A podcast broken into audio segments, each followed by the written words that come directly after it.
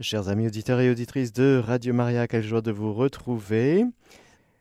Plongeons maintenant dans la catéchèse du jour en la confiant à la Vierge Marie. Je vous salue Marie, pleine de grâce. Le Seigneur est avec vous. Vous êtes bénie entre toutes les femmes, et Jésus, le fruit de vos entrailles, est béni. Sainte Marie, Mère de Dieu, priez pour nous pauvres pécheurs, maintenant et à l'heure de notre mort. Amen. Nous sommes en train d'aborder la réalité de la vie éternelle. Nous sommes faits pour la vie éternelle, c'est-à-dire vivre avec Dieu pour toujours.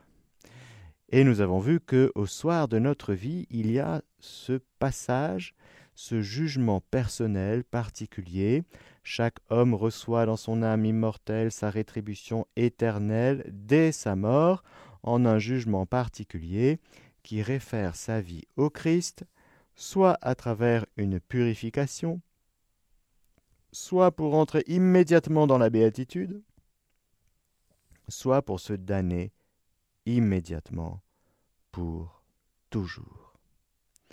Notre dernier acte ici-bas, frères et sœurs, sera un acte qui va déterminer notre éternité. Alors bien sûr, le Seigneur vient à notre aide. Le démon vient nous accuser, essayer de nous arracher. Il cherche sa proie, il rôde, nous dit l'Écriture, cherchant à dévorer sa proie, car pour le diable nous sommes une proie qu'il veut arracher à Dieu. Il pense pouvoir gagner, mais nous croyons, nous croyons en la victoire de Jésus. Nous croyons en la puissance de la croix de Jésus, de sa résurrection, de son sang. Et si nous sommes dans le nom de Jésus, alors nous posons des actes de foi d'espérance que sa miséricorde nous emporte et nous arrache aux griffes du diable. Il y a un combat.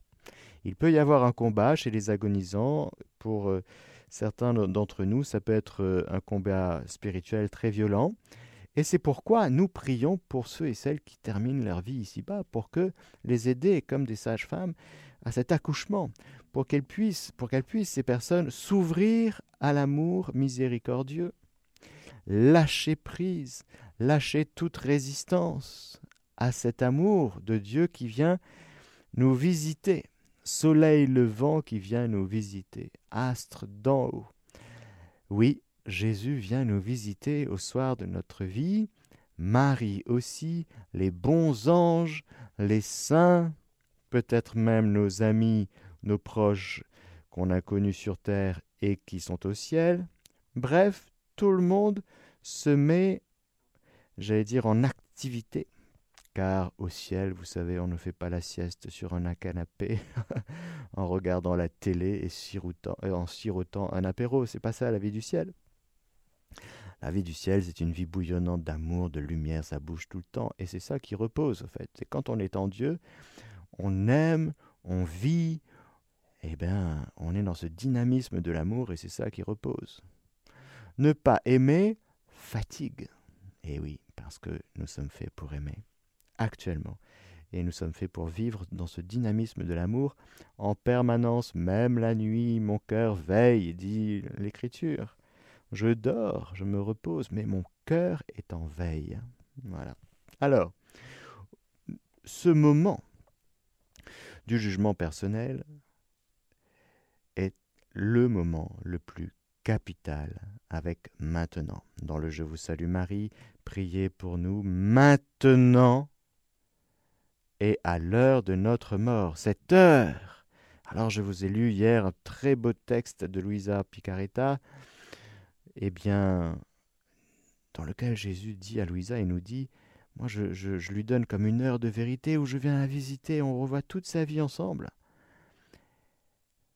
C'est magnifique. Et c'est une grande exigence. L'exigence parce que au ciel, frères et sœurs, il n'y a pas d'impureté. Au ciel, tout est pur, il n'y a pas de mélange. Sur la terre, on négocie en permanence avec le bon Dieu.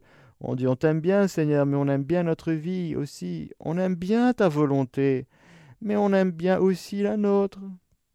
Il y a un combat spirituel entre l'Esprit Saint et l'esprit du monde, et Saint Paul ira jusqu'à dire il y a entre eux antagonisme, c'est-à-dire c'est le contraire, c'est soit tu choisis Dieu, soit tu lui dis non.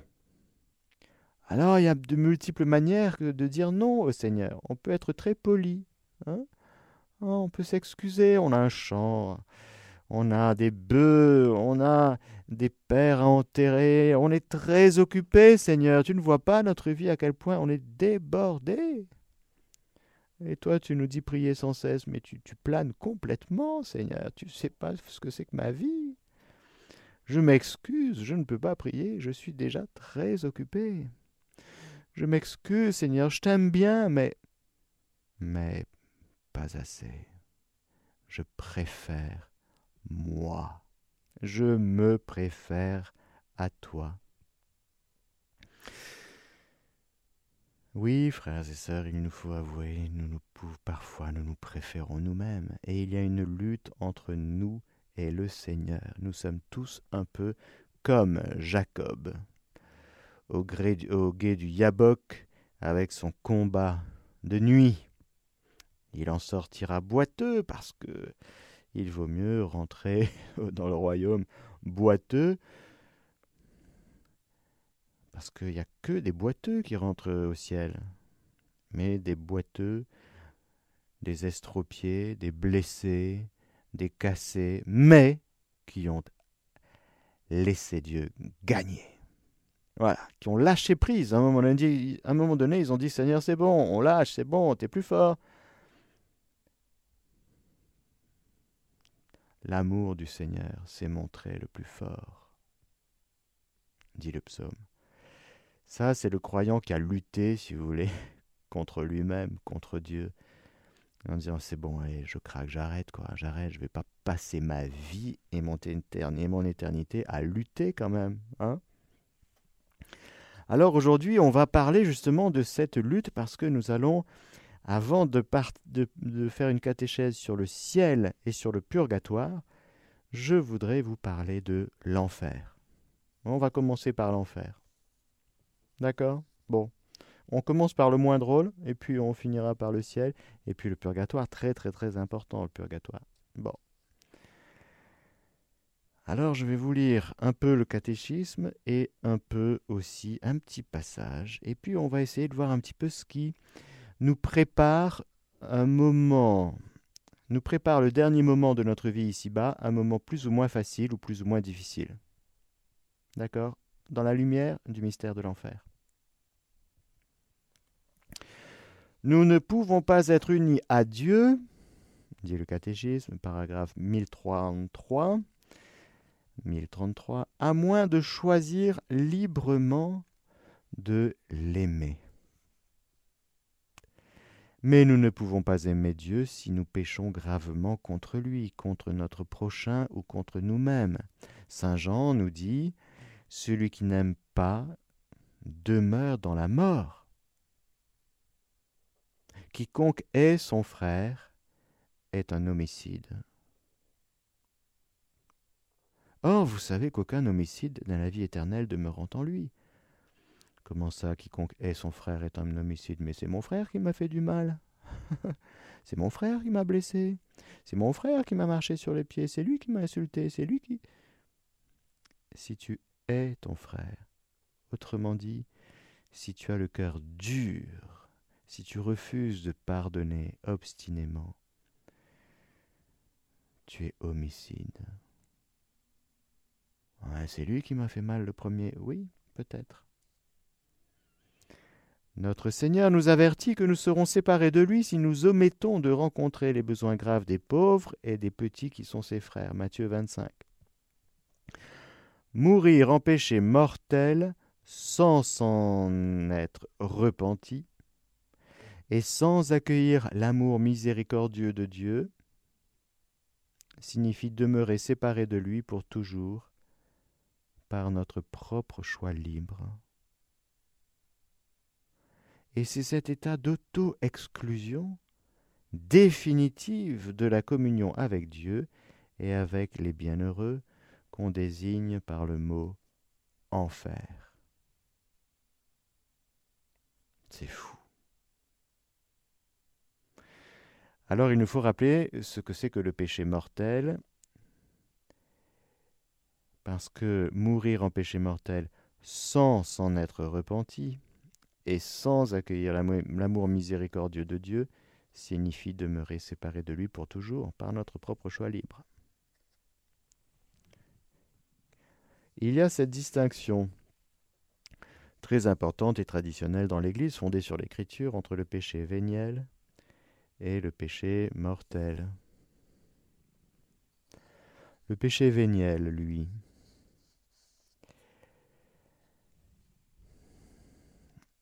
c'est un péché qu'on observe, qu'on commet, pardon, quand on n'observe pas dans une matière légère la mesure prescrite par la loi morale, ou bien quand on désobéit à la loi morale en matière grave, mais sans pleine connaissance.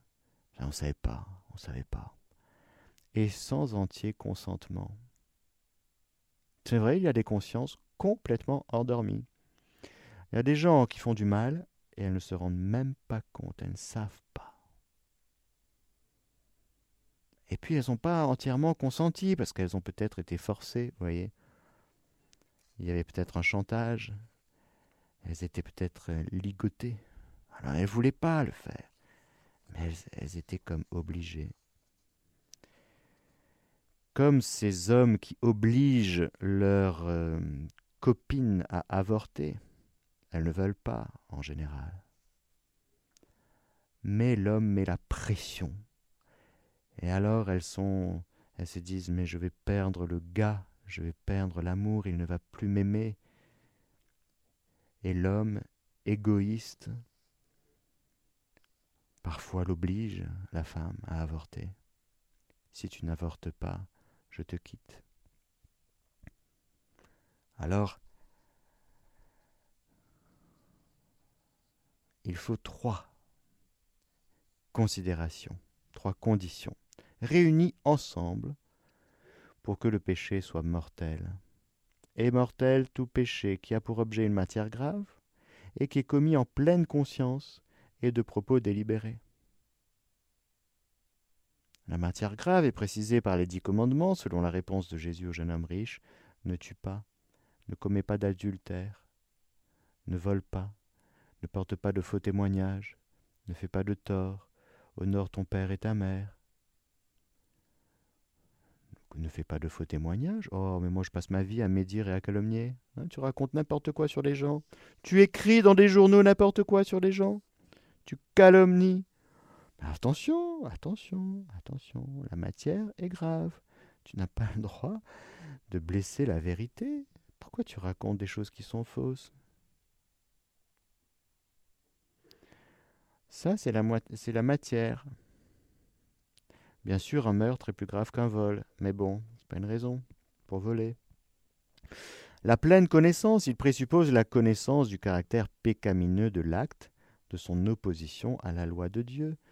Encore une fois, il y a des gens qui mentent comme ils respirent. Au début, ça leur fait tout drôle. Le premier mensonge. il y a un petit trouble dans l'âme. Ils disent non, c'est pas bien c'est pas bien, j'ai menti. Et puis, à force de mentir, le vice est là, la vertu disparaît, et il y a des gens qui sont pris, et ils ne voient même plus qu'ils mentent comme ils respirent. Et ils racontent vraiment beaucoup, beaucoup, beaucoup de mensonges, qu'ils prennent même pour la vérité. C'est tordu, mais c'est comme ça. Et de fait, le vice obscurcit la conscience. Encore une fois, la première fois qu'on ment, ça nous fait un peu drôle. Comme Saint Augustin qui a volé une pomme quand il était petit. Il n'était pas sain, mais ça lui a fait tout drôle la première fois. Ça fait tout drôle. Bon, hein, si vous avez piqué un truc au supermarché quand vous étiez petit, Hein, vous n'étiez pas hein, tranquille. Mais si vous, ça devient un habitus, un vice, une organisation, un système, vous placez des gens près d'un supermarché pour la mendicité, vous récoltez l'argent, s'il n'y a pas assez, vous frappez. Ça, c'est pécamineux. Hein bon. Mais au début, ça fait tout drôle. Et donc, il faut, pour que le péché soit mortel, la matière grave, pleine connaissance et entier consentement. C'est-à-dire, je sais que c'est mal, je sais que c'est un péché, mais je le veux, je le choisis. C'est l'entier consentement. Il implique aussi un consentement suffisamment délibéré pour être un choix personnel. L'ignorance volontaire et l'endurcissement du cœur ne diminuent pas, mais augmentent le caractère volontaire du péché. Il y a un passage dans l'Évangile sur lequel je suis tombé hier. Ça m'a frappé. Je vous le lis. On le trouve par exemple dans l'Évangile selon saint Marc au chapitre 3. Jésus entre de nouveau dans une synagogue. Il y avait là un homme qui avait la main desséchée. Il l'épiait pour voir s'il allait le guérir le jour du sabbat afin de l'accuser afin de l'accuser. Donc l'intention des gens était très claire. Quoi qu'ils fassent, quoi qu'ils disent, ils étaient dans une posture d'accusation. Il dit à l'homme qui avait la main sèche, Jésus dit à l'homme qui avait la main sèche, Lève-toi, là au milieu. Et il leur dit, Est-il permis le jour du sabbat de faire du bien plutôt que de faire du mal, de sauver une vie plutôt que de la tuer? Mais eux se taisaient. Le démon, il accuse, il se tait. Le démon muet.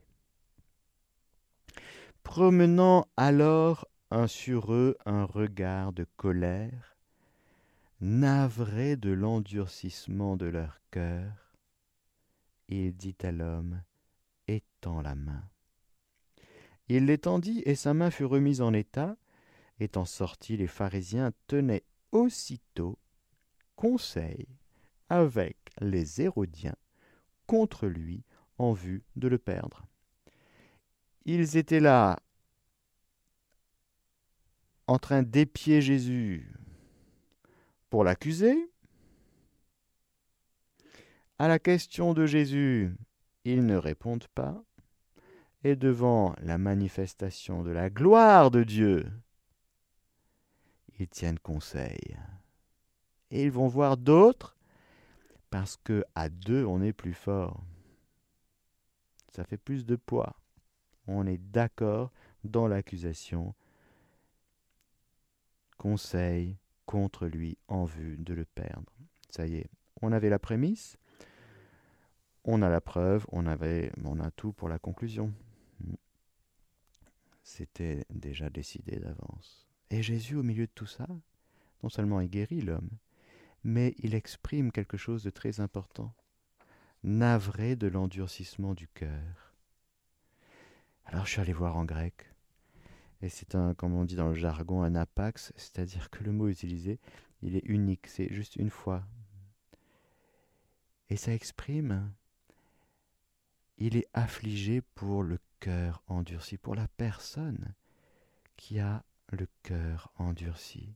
Autrement dit, c'est comme si Jésus disait, mais pourquoi ton cœur est dur? L'endurcissement du cœur. C'est l'orgueil, frères et sœurs. Il faut faire très attention à l'orgueil. Nous sommes en train de parler du jugement personnel, de l'éternité, de l'enfer, et je vous parle de l'orgueil. Pourquoi? Parce que c'est ça qui peut... Le danger dans notre vie, c'est l'orgueil, le péché d'orgueil, l'endurcissement du cœur, fermer son cœur. plusieurs euh, signaux. Il faut, être attentif à notre vie quotidienne. Encore une fois, nous sommes faits pour le ciel, pour la vie éternelle, mais si dans le cœur nous avons quelque chose de fermé, qui ne s'est pas encore laissé visiter par l'amour miséricordieux du Seigneur, quelque chose qui résiste, c'est le moment de se laisser toucher. Ce soir même, on te redemande ta vie. Tu es fou de garder une rancune volontairement. Que tu n'arrives pas à pardonner, c'est normal. Ce n'est pas un scoop pour le Seigneur. Il sait que tu es misérable, que tu n'y arrives pas. Ce n'est pas un problème pour le Seigneur le fait que tu n'y arrives pas. Mais ce qui est un problème, ce qui rend Jésus navré de l'endurcissement de notre cœur, c'est justement le fait qu'on refuse de céder, qu'on refuse de lâcher, parce que l'orgueilleux, il se dit j'ai raison de me méfier de ce Jésus. Et puis je vais t'aligner des arguments rationnels qui vont t'expliquer que j'ai raison. L'orgueilleux, il est très du côté du raisonneur, du cérébral. Parce que son cœur est dur, alors qu'est-ce qu'il va faire? Il va dire oui, mais j'ai raison. Parce qu'il fait une guérison le jour du sabbat. C'est quand même un peu limite hein, par rapport euh, à la loi. Il ne respecte pas la loi. Donc je vais t'expliquer que Jésus est hors la loi. Donc tu ne te laisses pas toucher par Dieu qui te visite. Non, non, non, non. Parce qu'il faut que, que Dieu rentre dans ta petite catégorie, ta petite case. Hmm? l'orgueilleux, il est très petit, très segmenté, l'orgueilleux. Parce qu'encore une fois, il, il est très du côté de la perfection, du perfectionnisme. Et le perfectionnisme religieux, c'est le pire des perfectionnismes. Comprenez qu'on peut être perfectionniste dans la vie parce qu'on aime bien que tout soit nickel, tout soit rangé, tout soit propre. Que, ok, ok, ok. Et que tout marche bien. Bon, c'est déjà un petit souci pour la vie commune et on se rend un peu la vie compliquée parfois et celle des autres. Bon. Mais le perfectionnisme religieux, c'est le pire. Parce qu'on est obtus. Et encore une fois, on résiste. Alors, frères et sœurs, je vais vous dire quelque chose de très important. Il faut lâcher prise et dire à Jésus, mais je me laisse faire par toi. Et s'il y a des domaines dans ma vie où je suis dur, c'est-à-dire en général, c'est plutôt le refus de pardonner le plus grave, eh bien je lâche. Je te donne ça aujourd'hui, viens me visiter, viens, viens briser les barricades que je me suis fomentées tout seul. Pourquoi? Parce que j'avais pas envie d'être blessé à nouveau. J'avais pas envie de souffrir, j'avais pas envie d'avoir mal, peut-être, peut-être. Peut-être que tu t'es vengé. Mais attention à l'orgueil qui est tapis en nous avec ses deux, ses deux faces, l'égoïsme. Comment ça l'égoïsme? Ah oui, l'ego. Je n'aime pas l'autre. Ou si j'aime l'autre, je l'aime pour moi. Je suis tellement au centre de ma vie que je ramène tout à moi, et alors quand Dieu veut venir me visiter au soir de ma vie, c'est compliqué parce que j'ai tellement eu l'habitude d'être au centre même de faire tout tourner autour de moi, même le bon Dieu, je vais lui dire maintenant moi c'est moi le centre. Donc Seigneur, tu fais ce que moi je dis. Hein. c'est moi le maître, c'est moi le roi de ma vie. Donc l'égoïsme et l'indépendance. Ah, l'indépendance Je contrôle tout et je ne veux être contrôlé par personne. Je maîtrise mon existence, Je ne prends conseil de personne parce que les autres, ils comprennent rien. Hein, et puis leur intelligence est à un tel niveau qu'ils ne vont pas me comprendre quand je vais leur demander conseil. Donc je ne demande conseil à personne. Je suis suffisant. La suffisance.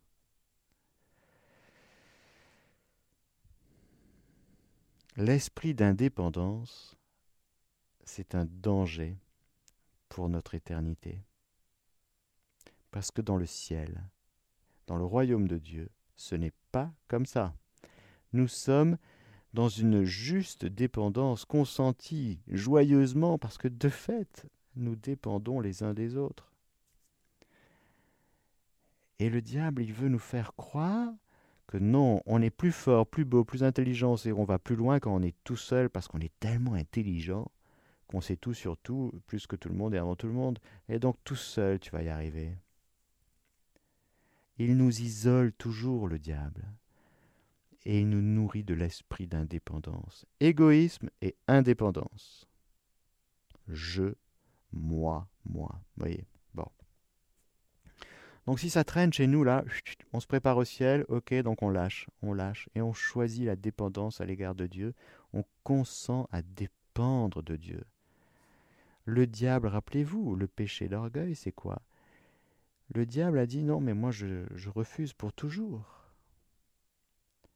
de servir Dieu, non serviam. L'orgueil, fondamentalement, c'est de dire je fais ce que je veux, comme je veux, autant que je veux, tout seul, pour ma propre gloire, et je suis même prêt à me servir de toutes les puissances, de tous les réseaux, et de tout ce qui traîne pour moi, pour ma propre auto-édification. C'est l'inverse du royaume. Tu ne peux pas rentrer dans le royaume si tu ne redeviens pas comme un tout petit. C'est quoi un tout petit, frères et sœurs? Vous avez vu un tout petit? Il dépend entièrement de la bonté de son papa et de sa maman.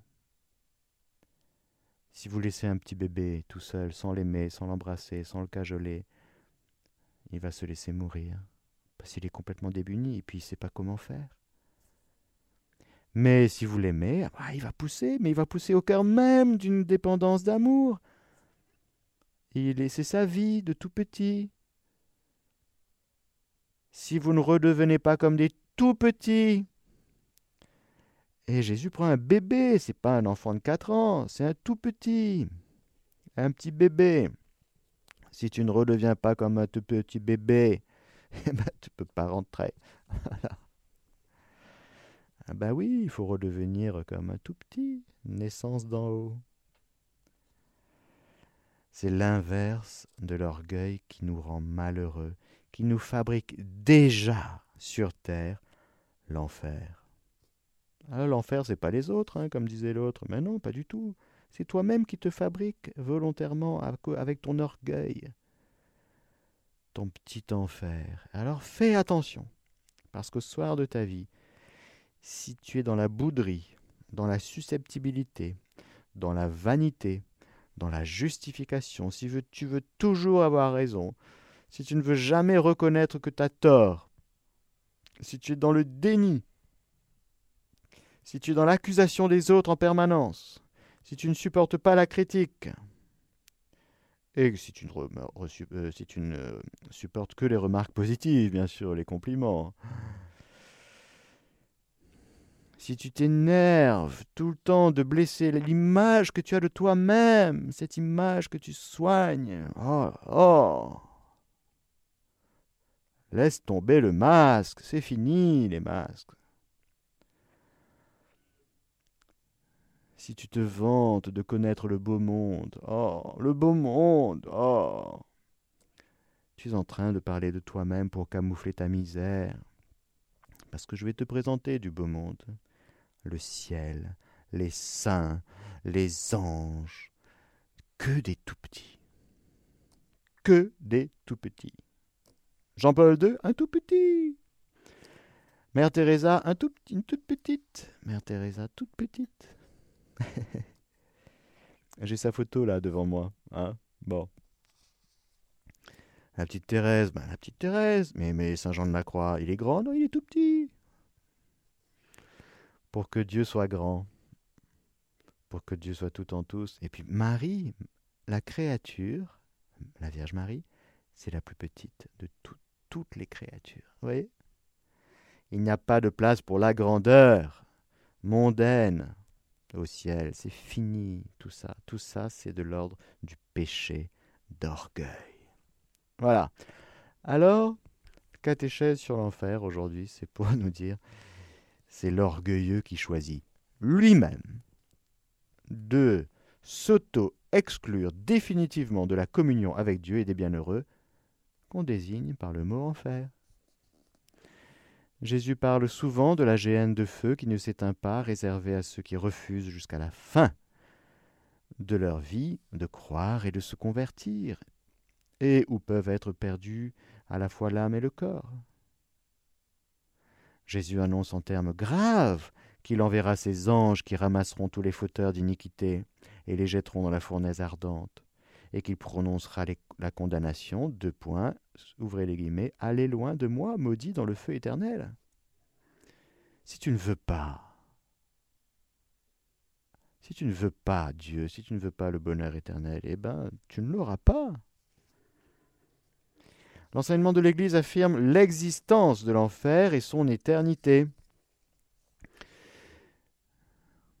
Les âmes de ceux qui meurent en état de péché mortel, sans sans être repentis, comme on a vu, on peut toujours se convertir à la fin, au dernier moment, si vous voulez. Hein C'est ça le scandale, la chose la plus injuste qui existe c'est le bon larron, si vous voulez.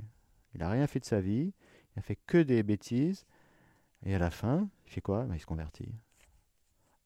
Eh, les ouvriers de la onzième heure. Ah ouais, bah, nous, on a trimé toute notre vie, et lui, il a un plus, il a comme nous, hein Bah oui. Si moi je veux donner ce que je veux à qui je veux, que t'importe. Tu as ton denier? Ben voilà, on était convenu d'un denier. Ben prends ton denier. La miséricorde est un scandale, frères et sœurs. Un scandale. Les âmes de ceux qui meurent en état de péché mortel descendent immédiatement après la mort dans les enfers, où elles souffrent les peines de l'enfer, le feu éternel. La peine principale de l'enfer consiste en la séparation éternelle d'avec Dieu, en qui seul l'homme peut avoir la vie et le bonheur pour lesquels il a été créé et auxquels il aspire. Les affirmations de la Sainte Écriture et les enseignements de l'Église au sujet de l'enfer sont un appel à la conversion, à la responsabilité avec laquelle l'homme doit user de sa liberté en vue de son destin éternel. Je dirais de sa volonté libre. Elle constitue un appel pressant à la conversion. Entrez par la porte étroite, car large et spacieux est le chemin qui mène à la perdition. Ah, bien sûr, et il en est beaucoup qui le prennent. Mais étroite est la porte, resserrée le chemin qui mène à la vie, et il en est peu qui le trouvent.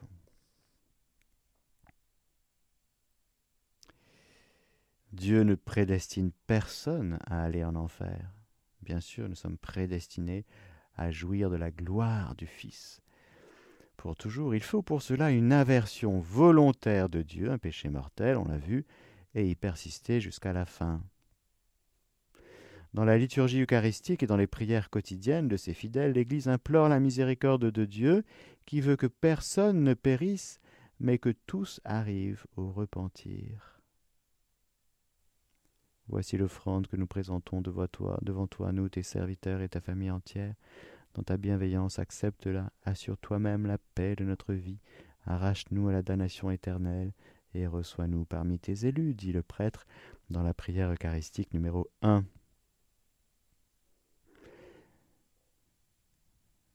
Ignorant du jour et de l'heure, il faut que, suivant l'avertissement du Seigneur, nous restions constamment vigilants pour mériter, quand s'achèvera le cours unique de notre vie terrestre, d'être admis avec lui aux noces et comptés parmi les bénis de Dieu, au lieu d'être comme de mauvais et paresseux serviteurs, écartés par l'ordre de Dieu vers le feu éternel, vers ces ténèbres du dehors où seront les pleurs et les grincements de dents. Voilà, frères et sœurs, la catéchèse sur l'enfer que j'ai voulu j'ai voulu commencer par l'enfer et nous poursuivrons avec le ciel et le purgatoire. Nous parlerons des limbes aussi, parce que j'avais beaucoup de questions là-dessus. Je vous souhaite une agréable suite à l'écoute de Radio Maria. Je vous laisse avec quelques paroles de Dieu et la bénédiction du Seigneur. Dans le Magnificat, il a déployé la force de son bras il a dispersé les hommes au cœur superbe. Saint Jacques. Il donne d'ailleurs une plus grande grâce suivant la parole de l'Écriture. Dieu résiste aux orgueilleux, mais il donne sa grâce aux humbles. Soumettez-vous donc à Dieu, résistez au diable, et il fuira loin de vous. Repris par Saint Pierre, 1 Pierre 5, 5, Pareillement, les jeunes, soyez soumis aux anciens, revêtez-vous tous d'humilité dans vos rapports mutuels, car Dieu résiste aux orgueilleux, mais c'est aux humbles qu'il accorde sa grâce. Le plus grand parmi vous, dit Jésus, sera votre serviteur. Quiconque s'élèvera sera abaissé, et quiconque s'abaissera sera élevé. Et que le Seigneur Tout-Puissant vous bénisse et vous garde, le Père, le Fils et le Saint-Esprit. Amen. Chers auditeurs de Radio Maria, c'était la catéchèse du Père Mathieu que vous pouvez réécouter en podcast sur notre site internet www.radiomaria.fr.